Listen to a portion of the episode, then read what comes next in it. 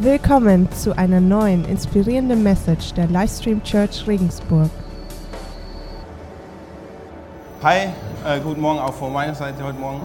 Äh, ich freue mich, heute wieder hier sein zu dürfen, denn es, äh, die Serie Identität in Christus ist natürlich ein Thema, äh, das brennt mir am Herzen, das ist ganz tief da drin.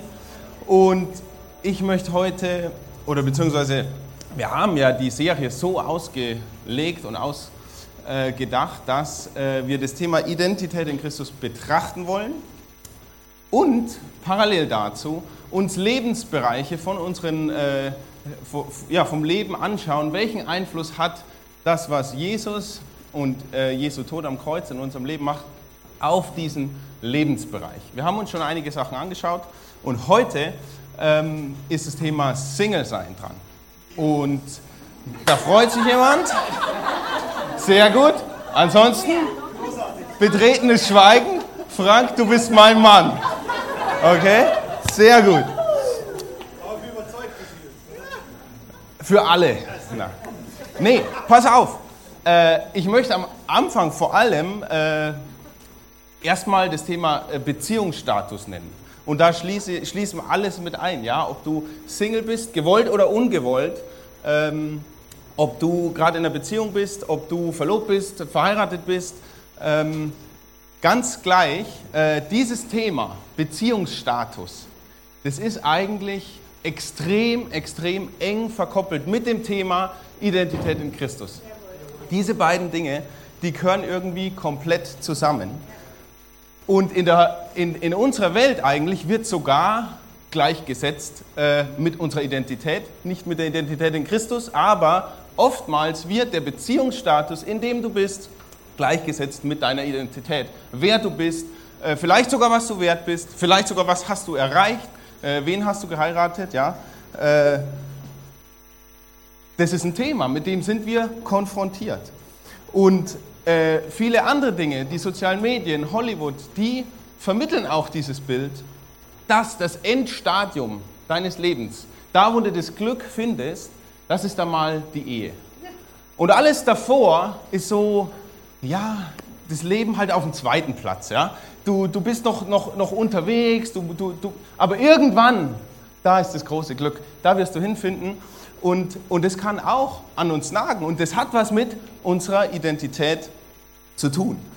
Also oftmals äh, hängt die Identität, vielleicht auch wie wir uns selber fühlen, davon ab, mit wem du zusammen bist oder wen du geheiratet hast. Also allgemein ausgedrückt, in, in, in der Zeit, in, dem, äh, in, in der Welt, wo wir gerade leben, habe ich den Eindruck, unser Wert, unser Sein, unsere Identität hängt oft von anderen Menschen ab. Und die Bibel, die hat einen ganz anderen Blick darauf. Und deswegen freue ich mich so, dass wir das Thema haben und deswegen wollen wir da heute einen biblischen Blick drauf werfen. Und ich traue mich jetzt mal eine, zwei ganz steile Aussagen zu tätigen, die uns Christen und uns Gläubige auch betreffen.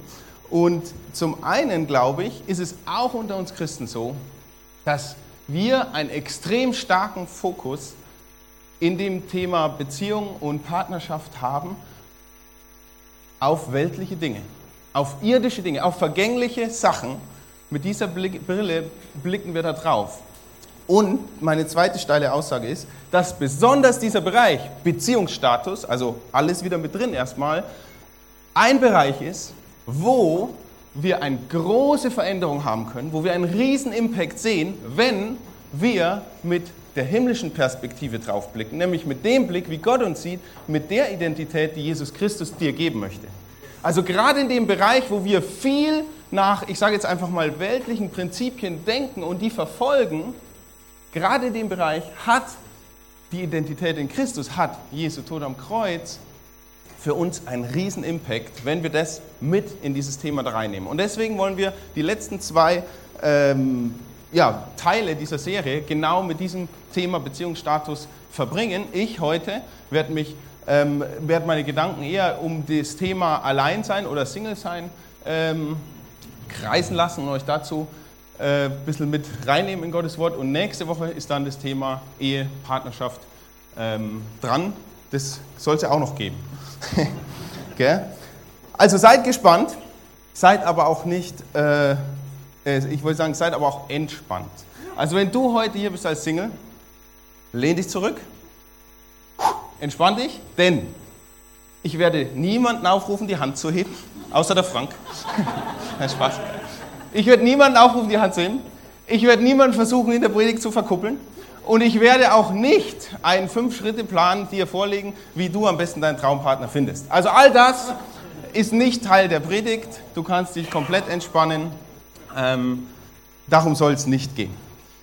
Sondern wir wollen gucken, was Gott äh, uns heute aufs Herz legt und zu uns spricht. Und ich bete noch am Anfang. Vater im Himmel, du, du gibst uns eine neue Identität. Und du hast so wertvolle Dinge über uns zu sagen. Und ich möchte beten, dass du das heute in uns reinpflanzt. Dass wir lernen, nicht vom Menschen uns definieren zu lassen, sondern von dir und wer du bist und was du über uns sagst. Amen.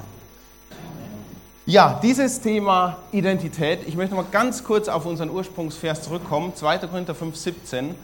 Diejenigen, die in Christus sind, sind eine neue Schöpfung. Das Alte ist vergangen, siehe, alles ist neu geworden. Und nur ein einziger Satz dazu, alles ist neu geworden. Dieses Wort neu heißt qualitativ anders, andersartig.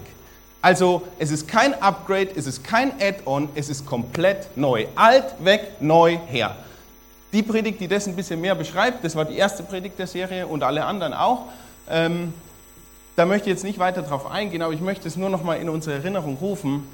Neu im Sinne von komplett anders, als wir jemals vorher gedacht hätten, dass wir sind, was unser Wert ist. Nichts, was uns die Welt sagt, nichts, was wir vergängliches oder irdisches oder irgendwas hier finden. Damit hat das Neue, was Jesus dir gibt, nichts, ganz und gar nichts zu tun. So, ich möchte, weil eben dieses allgemeine oder grundsätzliche zur, äh, zur Identität so wichtig ist, auch da heute im Bibeltext weiter vorne einsteigen. Wir greifen heute einen wohl der Texte zum, äh, zur Ehelosigkeit, zum Single-Sein. Also Single steht nicht in der Bibel, da heißt es halt dann Ehelosigkeit oder Unverheiratete. Ähm, der Texte schlechthin von Paulus, dem Super-Single überhaupt. Ähm, und der fängt aber auch ein bisschen weiter vorne an. Also die Korinther, die haben Paulus dazu wohl irgendwas gefragt und dann lesen wir, und nun zu eurer Anfrage. Und dann rps, geht's los. Da tauchen wir gleich ein. Ich möchte den Bereich davor aber auch noch lesen, weil da steckt erstmal ein extrem wichtiger Grundsatz drin. Ich hoffe, ihr seid äh, bereit, ein bisschen Bibel zu vertragen heute Morgen. Ähm, das ist nämlich ein Text. Ich lese ihn jetzt erstmal kurz durch oder länger und dann. Äh, teile ich ein paar Gedanken damit. Grundsätzlich gilt, akzeptiert die Lebensverhältnisse, die der Herr euch zugewiesen hat und in denen ihr wart, als Gott euch zum Glauben rief. So ordne ich es in allen Gemeinden an. War jemand beschnitten, als Gott ihn rief, dann soll er nicht versuchen, die Beschneidung rückgängig zu machen. War jemand unbeschnitten, als Gott ihn rief, dann soll er sich nicht beschneiden lassen. Ob einer beschnitten ist oder ob er unbeschnitten ist, macht keinerlei Unterschied. Worauf es ankommt, ist, Gebote Gottes zu halten. Jeder soll sich mit die Lebensumstände akzeptieren, in denen er sich befand, als er zum Glauben gerufen wurde. Warst du ein Sklave, als Gott dich rief?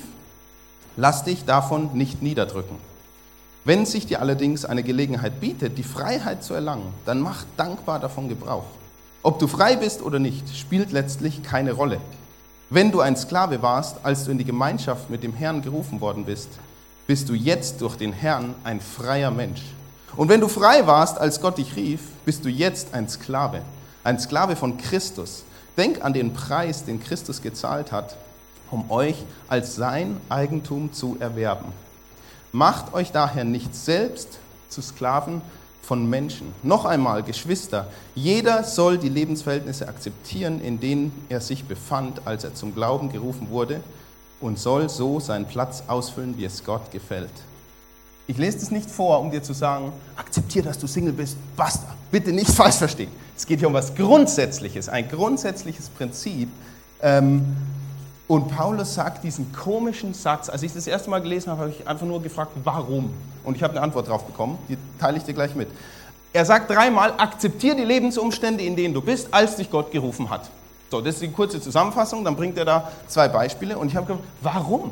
Ich war 14 und Schüler der siebten Klasse, als mich Gott zu sich gerufen hat. Soll ich jetzt Schüler der siebten Klasse bleiben, mein Leben lang? Ja, eher nicht. Meint Paulus damit, dein Leben ist auf Hold, sobald du Jesus kennenlernst? Nein, nein, es geht um was Grundsätzliches. Warum pocht er so auf den Zeitpunkt, als du zum Glauben gerufen worden bist? Da pocht er so drauf. Und ich habe Gott gefragt, warum?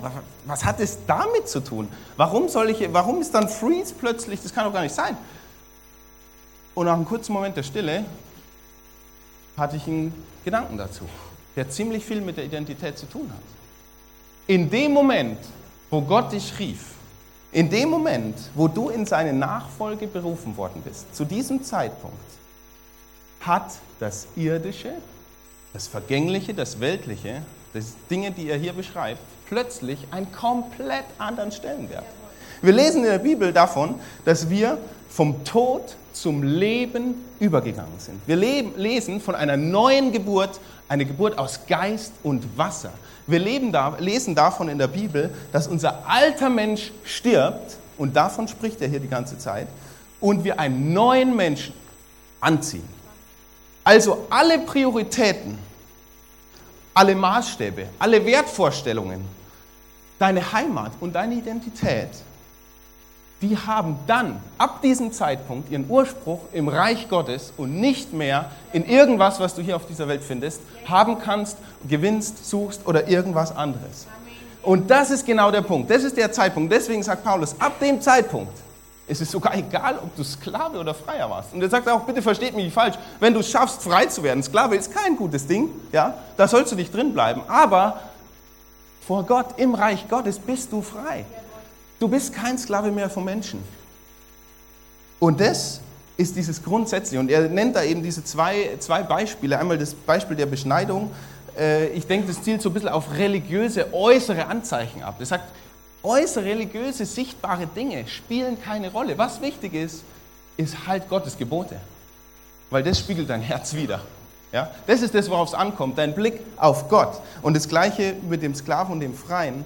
Ähm, wir sind keinem menschlichen Zwang mehr unterstellt. Vielleicht von außen schon. Wir leben noch in, dieser Welt. Aber vom Grundsatz her, du bist frei und das darfst du wissen. Und der, der meint, er ist so frei, der darf wissen, hey, da hat jemand einen Preis für dich bezahlt. Ja. Gott schickt seinen Sohn, er lässt dich für er, er stirbt für dich, damit du frei sein darfst. Deswegen bist du frei, und zwar in Christus. Also, deine Freiheit beruht eigentlich darauf, dass du ein Sklave von Jesus bist. Mit der Sprache können wir nicht so ganz vielleicht zu viel anfangen, aber ihr versteht, glaube ich, was ich meine oder was Paulus äh, hier meint. Und am Ende fasst er das Ganze nochmal zusammen und er sagt, Du gehörst Gott und Christus hat für dich bezahlt. Unterwerf dich deswegen keinen menschlichen Zwängen mehr. Bitte mach das nicht. Das ist die Vorrede und Jesus äh, spielt auch ein bisschen äh, darauf an, in vielen seiner, in vielen seiner Predigten. Äh, ein, ein Gedanke, der mir dazu kam, ist auch, er sagt ja einmal, wer sein Leben retten will, wird es verlieren. Wer aber sein Leben verliert um meinetwillen, wird es retten. Also es ist genau dieses Umgekehrte eigentlich, dass Gott so liebt, und worin Weisheit in Gottes Sicht liegt. Und dann, jetzt kommen wir zum Text. Und dann sagt Paulus, nun zu eurer Anfrage im Hinblick auf die noch unverheiratet sind. Ich habe diesbezüglich keine Anweisung vom Herrn. Aber weil der Herr mir sein Erbarmen erwies und mich in seinen Dienst gestellt hat, könnt ihr meinem Urteil vertrauen. Geil, oder? Super. habe jetzt nicht direkt ein Wort von Gott, aber ich habe einen Heiligen Geist. Ihr könnt mir in meinem Urteil vertrauen. Äh, ja, man muss ehrlich sein. Ja. Ich meine, dass wegen der bedrängten Lage, in der wir uns befinden, das Beste ist, unverheiratet zu bleiben. Wenn du bereits an eine Frau gebunden bist, dann versuche nicht, diese Bindung aufzulösen. Bist du jedoch ungebunden, dann bemühe dich nicht darum, eine Frau zu finden. Allerdings begehst du keine Sünde, wenn du heiratest. Danke. ja. ja. Fühlt man sich fast schlechter, wenn man das liest als Verheirateter, gell? Ja. Wow. Nur ist es eben so, dass euer irdisches Leben damit zusätzlichen Belastungen ausgesetzt ist, die ich euch gerne ersparen möchte. Eins ist sicher, Geschwister. Hast du gewusst, dass das in der Bibel steht, ja? Eins ist sicher, Geschwister. Es geht immer schneller dem Ende zu. Es liegt nicht an der Frau, sondern da meint er die Weltgeschichte, ja. Keine Sorge. Wenn du das über deinen Partner denkst, dann äh, komm nachher auf mich zu. äh, also, es geht immer schnell, genau. Ja, danke, Frank. Also wer was über dieses Ende hören will, der geht zum Frank. Ähm, deshalb darf es in der Zeit, die uns noch bleibt, beim Verheirateten nicht die Ehe sein, die sein, äh, nochmal, deshalb darf es in der Zeit, die uns noch bleibt, beim Verheirateten nicht die Ehe sein, die sein Leben bestimmt. Beim Traurigen darf es nicht die Traurigkeit sein und beim Fröhlichen nicht die Freude. Wer etwas kauft, so soll so damit umgehen, als würde es ihm nicht gehören. Und wer von den Dingen dieser Welt Gebrauch macht, darf sich nicht von ihnen gefangen nehmen lassen. Denn die Welt in ihrer jetzigen Gestalt ist dem Untergang geweiht. Ich möchte, dass ihr frei seid von unnötigen Sorgen. Wenn ein Mann ledig ist, gilt seine ganze Sorge der Sache des Herrn. Er bemüht sich so zu leben, dass der Herr Freude daran hat. Aber wenn er verheiratet ist, bemüht er sich auch seiner Frau Freude zu machen. Ja? ja? Habt, haben die Verheirateten das gehört? Ja? Äh, aber das ist nicht mein Thema heute. Jetzt bin ich verrutscht. Auch, genau. Daher sorgt er sich um Dinge, die zum Leben in dieser Welt gehören. Und das führt dazu, dass seine Interessen geteilt sind. Genauso ist es bei der Frau. Wenn sie noch nicht verheiratet ist oder wenn sie keinen Mann mehr hat, gilt ihre ganze Sorge der Sache des Herrn. Sie möchte ihm dienen mit, und mit allen ihren Gedanken, all ihrem Tun. Aber wenn sie verheiratet ist, sorgt sie sich auch um irdische Dinge. Sie bemüht sich, ihrem Mann Freude zu machen. Ich sage das in eurem eigenen Interesse und nicht, um euch in eurer Freiheit einzuschränken. Vielmehr will ich euch helfen, das zu tun, was gut und richtig ist und dem Herrn unbeirrt und mit ungeteilter Hingabe zu dienen. Puh. Okay, Paulus. Er nennt hier viele Gründe für Ehelosigkeit. Ja? Ich glaube, die haben wir jetzt äh, äh, verstanden. Ich sage es nur zusammenfassend. Er sagt, in der aktuellen bedrängten Lage ist es besser, unverheiratet zu bleiben. Er sagt, euer irdisches Leben, wenn du heiratest, bekommt eine kleine, komplexe Komponente hinzu. Ähm, heißt Zwischenmenschlichkeit und zwischenmenschliche Beziehung. Ähm, ihr macht euch höchstwahrscheinlich un unnötige Sorgen, sagt Paulus, ich liebe ihn, das ist auch ein bisschen humorvoll, äh, unnötige Sorgen um irdische Dinge, ja.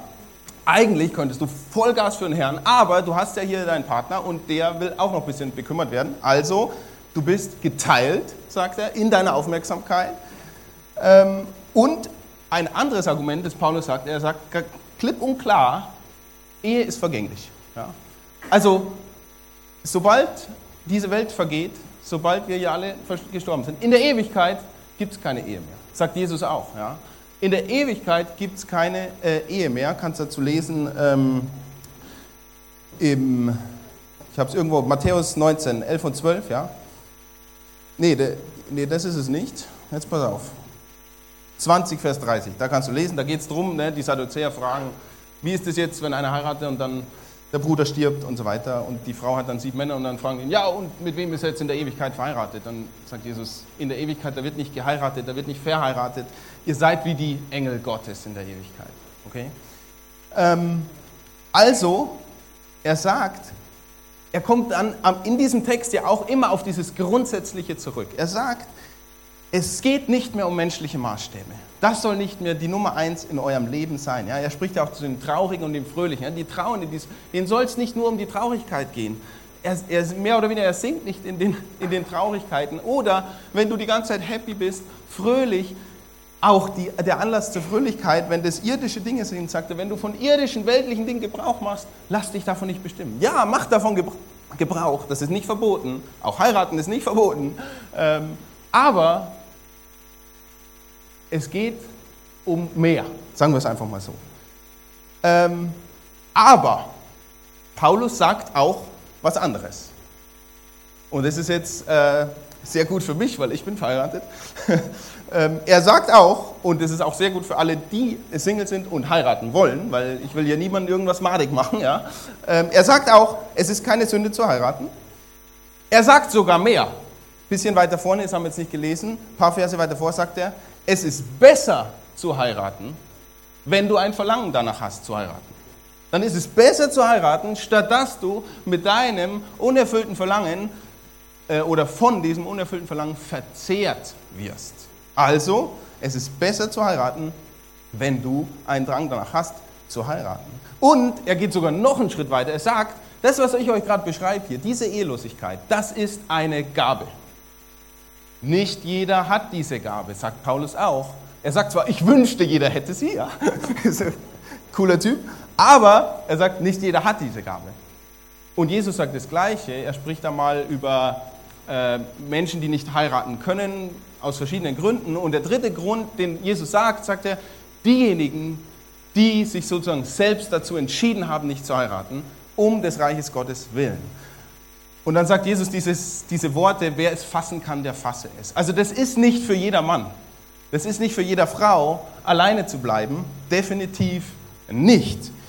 Und Paulus geht es darum, er sagt es im letzten Satz, in einer anderen Übersetzung spricht er von einer Schlinge. Hier stand, er will uns die Freiheit nicht nehmen. Paulus will keine Schlinge um dich legen und sagen, du darfst niemanden heiraten, du hast jetzt Jesus gefunden und jetzt ist Schluss mit lustig in deinem Leben. Nein, es ist besser zu heiraten, wenn du ein Verlangen danach hast. Tu es, es ist eine gute Sache. Paulus sagt auch viel über die Ehe und, und, und nimmt sich diesem Thema an. Das ist keine zweite Wahl, aber Heutzutage ist es vielleicht genau andersrum auch, dass man denkt, Single sein ist die zweite Wahl. Und deswegen will ich hier mit einem Mythos aufräumen, der vielleicht in den Köpfen ist, vielleicht auch sogar ganz besonders in, in christlichen Köpfen ist. Ja? Es ist nicht gut, dass der Mensch allein sei. Ach so, das heißt, ich bin jetzt unvollständig, wenn ich Single bin? Nein. Also ich persönlich ich hoffe, ihr stimmt mir zu, ich kann aus dieser Passage und aus vielen anderen in der Bibel deutlichst, deutlichst herauslesen, dass das von Gott, das von Gott gewollte und erfüllte Leben nicht zwingend mit einer Ehe einhergehen muss. Das wäre schrecklich, wenn das so wäre. Und mit diesem Mythos möchte ich heute aufräumen. Single sein, auch wenn du auf der Suche bist, ist nicht nur ein Status der Vorbereitung, so wird es gerne auch in, in Kirchen oder christlichen Kreisen kommuniziert. Ja, da, Gott schleift dich noch, ja, und, und solche Sachen. Ja, mag sein, man kann diese Zeit auch gut nutzen, aber was deine Identität und deinen Wert angeht, dein Leben in Fülle, in Christus, hat nichts mit deinem Beziehungsstatus zu tun. Danke. Der Beziehungsstatus Status, Status bezieht sich auf irdische Dinge, auf weltliche Dinge. Wir können mit weltlichen Dingen Gott auch dienen, ja, aber es ist vergänglich. Und was nicht vergänglich ist, ist die Fülle in Christus. Was nicht vergänglich ist, ist das, was Jesus dir zuspricht in deinem Leben. Das sind die Dinge, auf die es ankommt. Und ein paar Gedanken dazu noch. Jesus lebte ein Leben in Vollkommenheit als Single. Vielleicht ist er der Super-Single und auf Platz 2 Paulus. Ja. Jesus spricht von dem Leben in Fülle und verkoppelt es nirgendwo mit Ehe. Und der Glaube, ja, die Beziehung mit Gott, deine Beziehung mit Gott, wenn ich mir die Bibel anschaue, wird immer über menschliche Beziehungen gestellt. Ja? Es gibt ja die eine Stelle, wo, wo Jesus nach seiner, wo seine, Jesu Familie zu ihm kommt. Ja? Und dann sagt er, wer sind meine Brüder und Schwestern? Auch eine Stelle, mit denen wir harte Probleme haben. Ja? Das gleiche mit diesem, dem Thema, vielleicht Ehelosigkeit oder Ehe. Das ist, das ist was, weil das ist einfach so ein Wunsch von uns, ein enger Bestandteil. Wir sind Menschen und, und es ist uns einfach ein wichtiges Thema. Ja? Und es ist auch emotional und da können auch Verletzungen da sein. Aber all das ist nicht wer du bist, ist nicht was dich bestimmt, und steht oder ich hoffe und wünsche mir, dass es nicht im Weg steht, um Jesus näher zu kommen und an Jesus ranzukommen und seinem Herz zu leben. Und ich wünsche auch für uns als, wow, wild. Ich wünsche mir auch für uns als Church, als Christen, dass wir da auch ein bisschen eine Sensibilität vielleicht entwickeln. Ja? In unserem Reden mit äh, Leuten, die auf der Suche sind, mit Singles. Einfach überlegen, bevor man irgendwas raushaut. Okay? Ich weiß nicht, ob ich jetzt noch mehr dazu sagen äh, will. Dein Partner macht dich nicht komplett oder ein Partner macht dich nicht komplett. Das ist die Botschaft. Und wenn wir so Sätze raushauen, einfach mit, ja, äh, Gott äh, bereitet dich noch vor oder irgendwelche so, so Dinge, die, die einen wahren Kern haben, ja, aber, aber nur so ein Satz rausgehauen, das kann verletzen. Und lasst uns als Church eher auch, die wir, oder als Verheiratete und Leute, die Familien haben, eher auch die geistliche Familie hochheben. Weil in der geistlichen Familie bist du mit dem Single zusammen. Da seid ihr Geschwister, ja? Und wir sind zusammen die Braut von Jesus Christus. Das heißt, vielleicht können wir als Familien, als Ehepaare unser Haus öffnen, unsere Tür aufmachen und nicht sagen, ja, Ostern, sorry, feiern wir als Familie. Äh, danke. Ja? Also, wir sind eine geistliche Familie. Und da gehören alle dazu und wir sind alle wertig, gleichwertig. Nicht die Familie hier, Single hier, okay? Danke.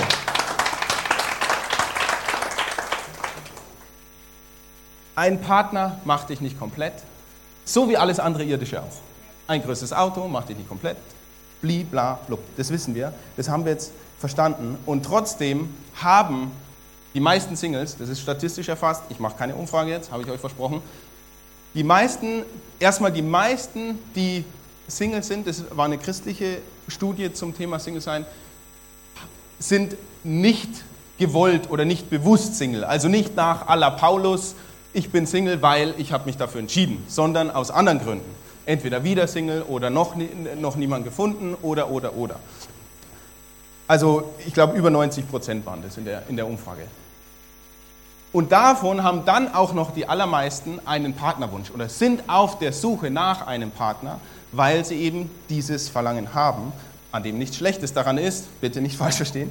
Ähm, und 100 Prozent, das ist eine Statistik, sage ich euch, 100 Prozent von den Verheirateten hier hatten dieses Verlangen auch mal. ich hoffe es zumindest. ja. Das heißt, es ist ein Thema, auf das ich jetzt noch äh, gesondert ein bisschen eingehen will. Ich, ich sage einfach mal äh, Single auf der Suche oder, oder wie auch immer, weil das betrifft einfach die meisten Singles. Aber die nicht auf der Suche sind, ich hoffe, ich, ich verliere euch nicht und auch, ich denke, da war jetzt erst schon mal was dabei, oder?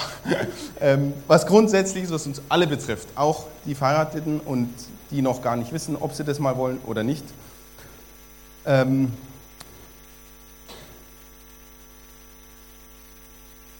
jemanden zu suchen, einen Partner zu suchen, ist ein legitimer Wunsch. Ich hatte den genauso. Ähm, es ist ganz normal, es ist nichts falsch daran, es ist ein Konzept von unserem Schöpfergott, dass wir uns auf die Suche machen. Äh, gibt die ganzen Stellen, ihr kennt sie alle, ja, wer eine Frau gefunden hat, hat Gutes gefunden und so weiter.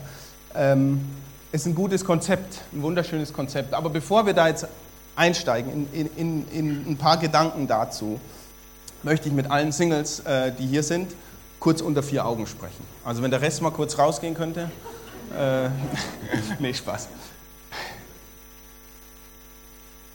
Wenn dieses Thema bei dir nicht wirklich rausgehen, gell? Äh, wenn dieses Thema bei dir einen Schmerz auslöst, oder du Schmerz empfindest. Wenn du leidvolle Erfahrungen gemacht hast.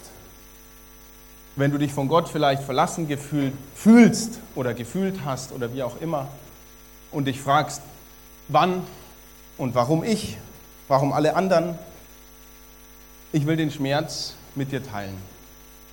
ich kann mir nicht vorstellen, wie es in deinem Leben ist, weil ich es auch nicht weiß.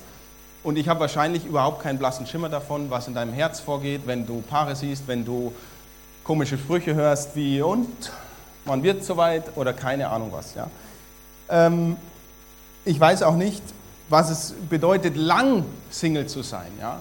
Zu sagen, boah, fünf Jahre gehen ins Land, zehn Jahre gehen ins Land, 15 Jahre gehen ins Land, wo ich diesen Wunsch hege oder noch länger. Ähm, ich weiß nicht in dem Bereich, was es heißt, unbeantwortete Fragen mit sich herumzuschleppen. Deswegen möchte ich ähm, ja, diesen Schmerz mit dir teilen und ich will dir auch zusprechen, dass Gott den Schmerz mit dir teilen will. Oftmals führt der Schmerz Erwartungen uns weg von Gott und ich will dich ermutigen, geh hin zu Gott mit deinem Schmerz. Er versteht dich als besser als jeder andere hier und lass nicht zu, dass ein unerfüllter Wunsch oder ein Schmerz, egal aus welcher Richtung jetzt, dich von Gott wegbringt. Gott ist der beste Tröster, den wir haben können und, äh, und Gott will auch dein Tröster sein, auch in, auch in diesem Thema, das nicht leicht ist. Aber was nun tun? Also wenn uns jetzt die, die, die, Ohr, die, die Sätze von Paulus in, in den Ohren klingeln, dann denkt man sich, oh, vielleicht lieber doch nicht. Ja. Ähm, aber es ist nun mal Fakt, dass wir das in uns drin tragen und dass wir gerne unter Gemeinschaft sind und auch unter enger Gemeinschaft. Und genau da können wir jetzt noch ein paar Gedanken uns machen. Ähm, eine Sache, die ich eigentlich schon jetzt die ganze Zeit gesagt habe, ist, äh, dass wir am besten eintauchen in die Identität in Christus. Ich habe das auch von anderen Singles gehört. Weißt du was? Lebe jetzt erfüllt in Gott. Und da möchte ich nochmal Zuspruch machen. Ja, das klingt so leicht und das klingt vielleicht sogar abgedroschen für deine Ohren. Aber Gott wirkt und will in deinem Leben sprechen, unabhängig von deinem Beziehungszustand. Dein Leben ist nicht auf Hold. Kennt ihr das? Wenn du auf den alten Fernsehen von früher, den Röhrenfernseher, drückst auf Pause und dann flimmert es überall so. Vielleicht fühlst du dich so in Bezug auf das Thema. Dein Leben ist nicht auf Hold, also dein Leben in Beziehung zu Gott ist nicht auf Hold, nur weil du da noch niemand gefunden hast, weil der Wunsch nicht unerfüllt ist. Gott will in deinem Leben wirken, ganz gleich, wo du da stehst. Und bitte, es geht nicht nur um die Vorbereitung auf die Ehe. Leb dein Leben, investier dein Leben. Lass, auch wenn es, es ist so, ich traue es mich gar nicht zu sagen, aber es ist manchmal so, dass uns, und es geht uns mit allen anderen irdischen Sorgen genauso, dass es uns bestimmt, dass es uns Tag ein, Tag aus uns in unseren Kopf rumhämmert und wir dadurch auch unseren Fokus von Gott wegrichten. Deswegen als Ermutigung einfach, tauch ein, Gott will zu dir sprechen, genauso wie zu allen Verheirateten. Das hängt überhaupt nicht äh, mit dem Beziehungszustand zusammen. Wie können wir die Zeit auch sinnvoll nutzen? Bau Freundschaften. Freundschaften sind was Wertvolles. Die bleiben auch, wenn du verheiratet bist. Und Freundschaften sind eine, denke ich, extrem gut, ein extrem guter Rahmen, in dem wir auch diese Themen, diesen Leid und diesen Schmerz, den wir eventuell spüren, ähm, aufbringen können oder hervorbringen können, mit einbringen können. Freundschaften bauen, in, Gemeinschaft investieren, beginnt meistens damit, selber ein Freund zu sein für jemand anders. Ich denke, das ist was extrem Wertvolles und es ist auch die, diese, ich denke mal, christliche Familie, diese christliche Gemeinschaft, ähm, in die wir investieren können und die uns auch hier vielleicht in unserer Einsamkeit in dem Alleinsein, was einen, einen zermürben kann, was an einem nagt, dass es wahrscheinlich ganz aus ist. Ich wünsche dir, dass du die Kraft hast, in Freundschaften zu investieren. Und klar, äh, man darf auch äh, natürlich sich vorbereiten auf die. Ja? Wenn du sagst, yo, ich will einen Partner, ich bin auf der Suche, dann ist natürlich das Logischste der Welt, dass man sich auch Gedanken darüber macht und sagt, jawohl, äh, wie kann ich mich vorbereiten? Wir machen gern so Listen, so wie jeder, ich habe das natürlich auch gemacht in meinem Kopf, so Listen, was muss der andere Partner, der zukünftige, der richtig, richtige Partner alles haben. Ähm, und dann, okay, die Frau gibt es nicht, sorry. Äh, nee.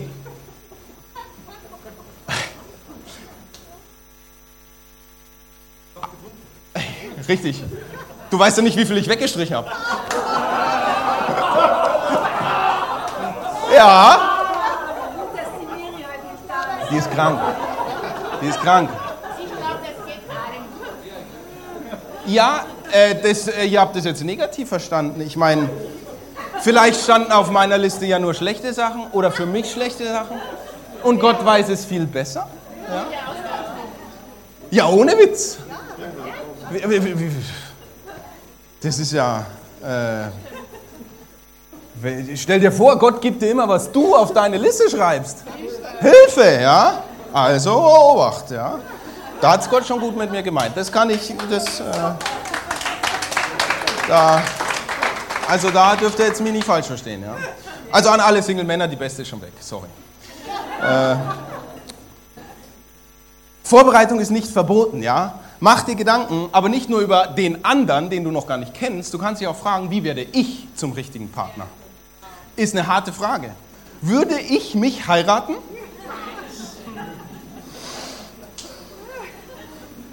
Wenn nicht, dann schreib auf deine Liste, er, sie muss gnädig sein.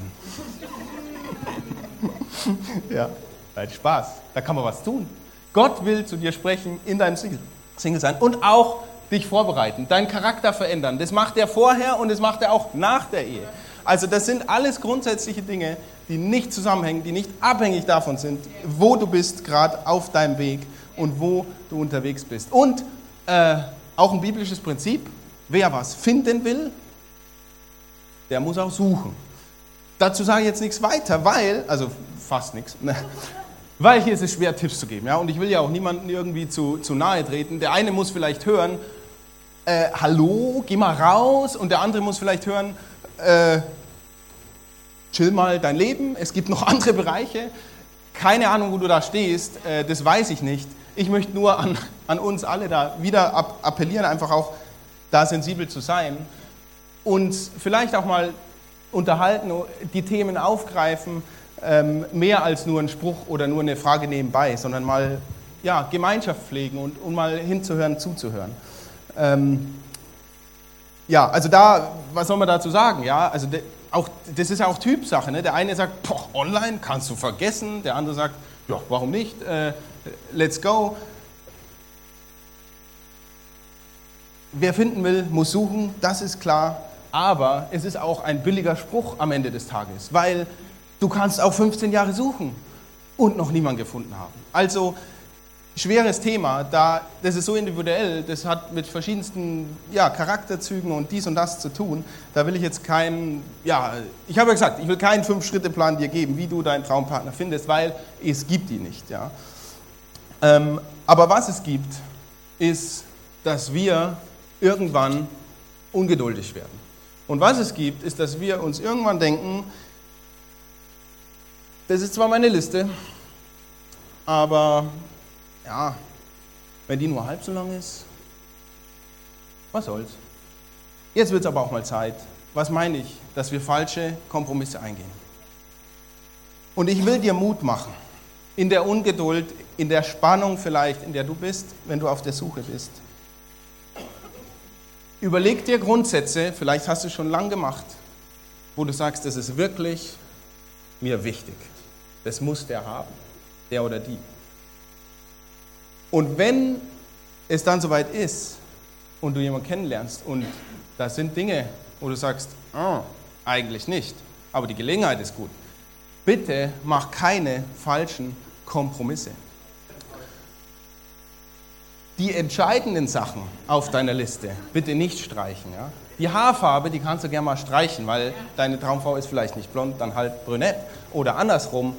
Äh, aber die entscheidenden Dinge nicht. Und was ist das Entscheidende? Also es gibt viele entscheidende Dinge, aber ich möchte nur über eine Sache reden und das ist die Richtung, in die du läufst und die Richtung, in die dein potenzieller Partner, den du jetzt begegnet bist, läufst.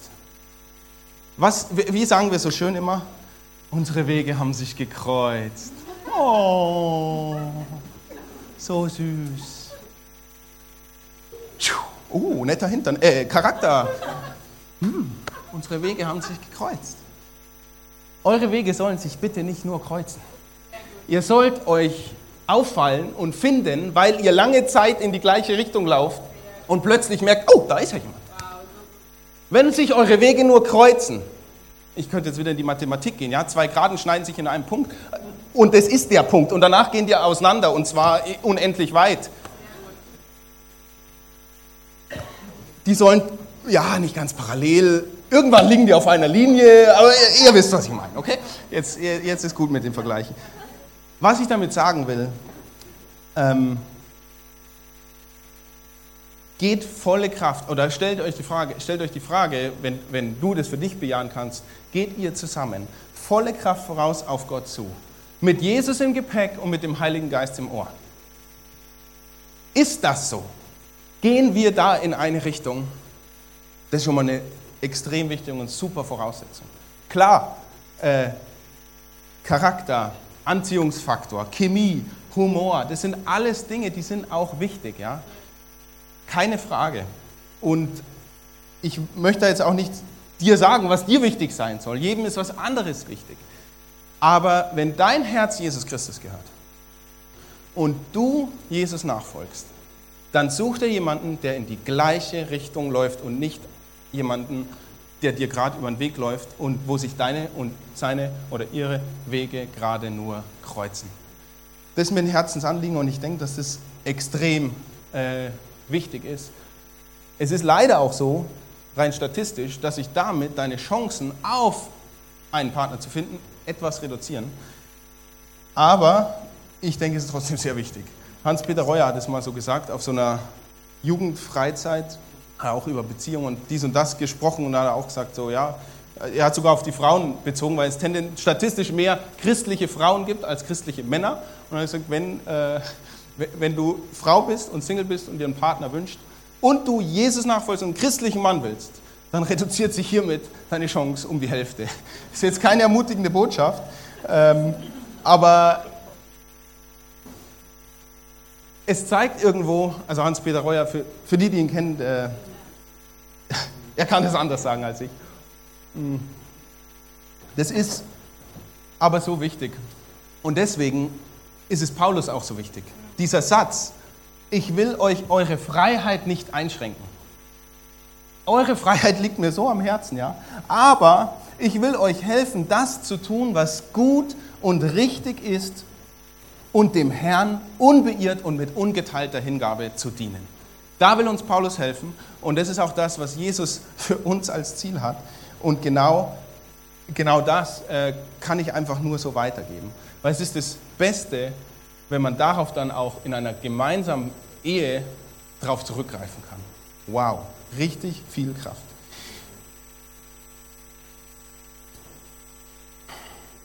Und dann gibt es natürlich noch ein ganz eigenes Thema.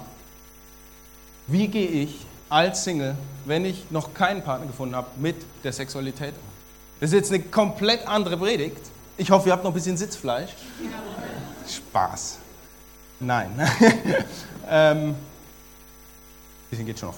Äh, nein, ich sag nur kurz, wenn du für dich beschlossen hast, du willst Gottes Leben, äh, Gottes Willen folgen und du willst dich für eine Ehe aufheben, dann mach eins. Such dir Verbündete. Such dir Verbündete auf dieser Mission. Ich glaube, dass es in unserer Zeit eins der allerschwersten Unterfangen überhaupt ist, sexuell rein zu leben. Allerschwerste Unterfangen überhaupt. Damals in der Bibel lesen wir in den Sprüchen, ja, halte dich vor dem Haus der Prostituierten fern, dass du da nicht äh, dann aus Versehen reingehst. Heute, was, was, was sollten die Bibelschreiber schreiben? Schmeiß dein Smartphone in die Donau, äh, verbind dir die Augen, wenn du auf den Bus wartest, weil da könnte eine lebensgroße nackte Frau auf der, auf der linken Seite sein. Keine Ahnung was. Such dir Verbündete. Es ist ein so hartes Thema, es ist 100% Konfrontation jeden Tag mit sexueller Unmoral, so nennt es die Bibel. Ich benutze jetzt einfach mal den, den, den Begriff hier. Ähm, und wenn du da dich reinhalten willst, wenn du das meiden willst, wenn du sagst, hey, Ich verstehe das Prinzip aus der Bibel so, dass sich Gott Sex für die Ehe ausgedacht hat und Sexualität hier ausgelebt wird. Wenn du das in deinem Herzen so hast, und ich würde es jedem empfehlen, dann such dir Verbündete, die das auch so sehen und die mit dir Seite an Seite kämpfen. Und ein Thema, äh, eine, eine Sache will ich da noch, noch äh, dazu sagen. Denn besonders dieses Thema, sexuelle Reinheit, da kann ich auch von mir sprechen, das ist ein Thema, in dem du so richtig tief tauchen kannst, was es heißt, ein Kind Gottes zu sein. Jetzt fragst du vielleicht, hä? Wie, wie das denn? Ja, weil du da am häufigsten fällst. Und weil du da am allerhäufigsten dir den Zuspruch holen kannst und musst und solltest, ich bin Kind Gottes und meine Schuld ist vergeben und ich kann trotzdem aufstehen, ich kann trotzdem Lobpreis machen, ich kann trotzdem singen, weil meine Schuld ist vergeben. Es hängt nicht davon ab, wie ich gestern Abend vor meinem Computer performt habe, also im Sinne von, sondern ich bin geliebtes Kind Gottes. Das ist ein Thema, das auch mir extrem geholfen hat, darüber hinauszukommen und zu verstehen, was es heißt, in einem weltlichen, irdischen, fleischlichen Kampf zu sein und gleichzeitig auf die Wahrheiten der Bibel zu pochen und sagen, nein, mein Leben ist ein Leben des Glaubens, nicht des Schauens. Das war ein Vers, der für mich so, so groß war, äh, weil manchmal siehst du in deinem Leben eine andere Realität. Eine Realität, ja, von weltlichen Dingen. Nein, zu dem Zeitpunkt, wo Gott dich zum Glauben berufen hat, hat sich was verändert. Dein Leben, deine Identität ist neu, komplett neu. Du bist, dir ist vergeben, du bist Kind Gottes, du bist rein, weil Jesus für dich gestorben ist und dich rein gemacht hat. Und das ist mir so wichtig hier zu transportieren. Und deswegen such dir jemand, such dir einen Sparringspartner, macht eine Gruppe, wo ihr sagt, wie können wir in dieser übersexualisierten Welt eine sexuelle Reinheit leben? Wie machst du das? Wie mache ich das? Bekennt einander eure Verfehlungen, eure Sünden, sprecht euch Vergebung zu, macht euch Mut, sucht ihr euch einen Accountability-Partner oder was auch immer. Denn es soll nicht passieren, dass die Sünde unsere Identität betrübt, die wir in Christus haben, sondern es ist Christi Werk am Kreuz, das unsere Identität bestimmt und in der du leben darfst, so oft du fällst und jedes Mal stehst du auf und gehst zum Kreuz und sagst, hier bin ich. Und der Vater nimmt dich in die Arme und er wird dich trösten und er wird dir vergeben, weil er hat es schon lange getan und du darfst wieder weitergehen. Also dieses Thema ist so tief und eng verwurzelt mit dem, was wir in Jesus Christus haben. Ihr seht, es brennt mir am Herzen. Wir können gern auch nach der Predigt, nächsten Sonntag, wann auch immer, tiefer im Austausch darüber bleiben. Die Identität, die wir in Christus haben, die, das ganze Neue Testament, die ganze Bibel ist voll davon. Und es ist einfach ja, lebensverändert, verändernd, wenn das in uns hineinkommt und wenn das unser, ähm, unser Leben bestimmt, unsere Lebensbereiche bestimmt. Die Band kann schon mal hochkommen. Ich möchte euch noch einfach ah, schöne Bibelverse vorlesen. Ist einfach gut.